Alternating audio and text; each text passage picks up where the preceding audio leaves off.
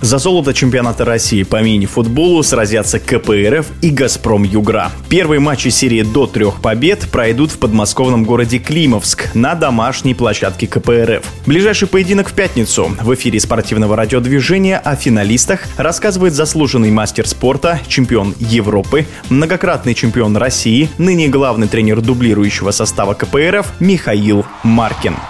Что касается «Газпрома», то это вот сбалансированная команда на данный момент. Очень здесь все на месте, скажем так, и вратарская позиция, и опытные игроки, и молодые игроки, которые недавно еще выступали в дублирующих составах, уже имеют почти постоянное место. Плюс добавился Паш Симаков, который из-за того, что развалилась команда «Динамо Самара». И получились такие сбалансированные четверки, и плюс есть люди на замене, которые, может быть, тот же Давыдов, Катата, который не так часто, может быть, появляются, но они появляются в нужный момент, когда вот именно для этого нужно. И тренеру есть возможность регулировать, не давать людям отдыхать и в то же время в нужный момент выставлять те сочетания, которые нужны по ходу игры. И как раз у «Газпрома» все это есть. Есть палочка-выручалочка в виде Вильяма, который забивает на решающие голы. И есть Шимбини, который может на себя взять, обыграть любого игрока один в одного. И куча хороших столбов. Это Панкратов и Афанасьев, конечно, игрок сборной. Поэтому команда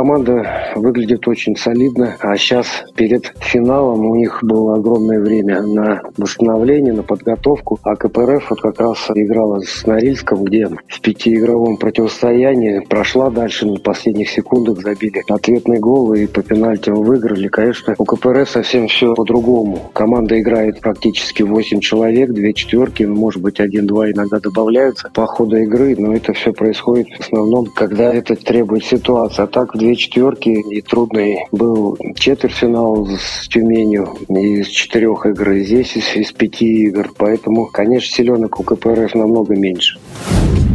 Наверное, одна из самых сложных серий была в плей-оффе. Это вот серия против Норильского никеля. И по многим причинам, что и большие трудные перелеты, короткие сроки. И команда Норильский никель, она, конечно, укомплектована, как сказать, не под завязку, а очень довольно-таки много игроков, потому что я присутствовал на игре, где было 12 игроков полевых заявки, и еще трое сидели. То есть это говорит о том, что там запас игроков, которые тем более не просто сидят, а выходят на площадке, периодически очень большой, и селенок у них всегда было побольше. Все матчи складывались по-разному, где-то выигрывали с каким-то большим отрывом, там, в 4 мяча, где-то, наоборот, проигрывали, где-то один мяч в мяч. И это же все нервы, и все это стресс. А когда ты нервничаешь и находишься в стрессе, то силы еще быстрее тратятся. Как это все выдержать, примерно представляю, как игрок, но это очень сложно действительно на самом деле. Поэтому сколько сейчас у них сил останется на финал, трудно сказать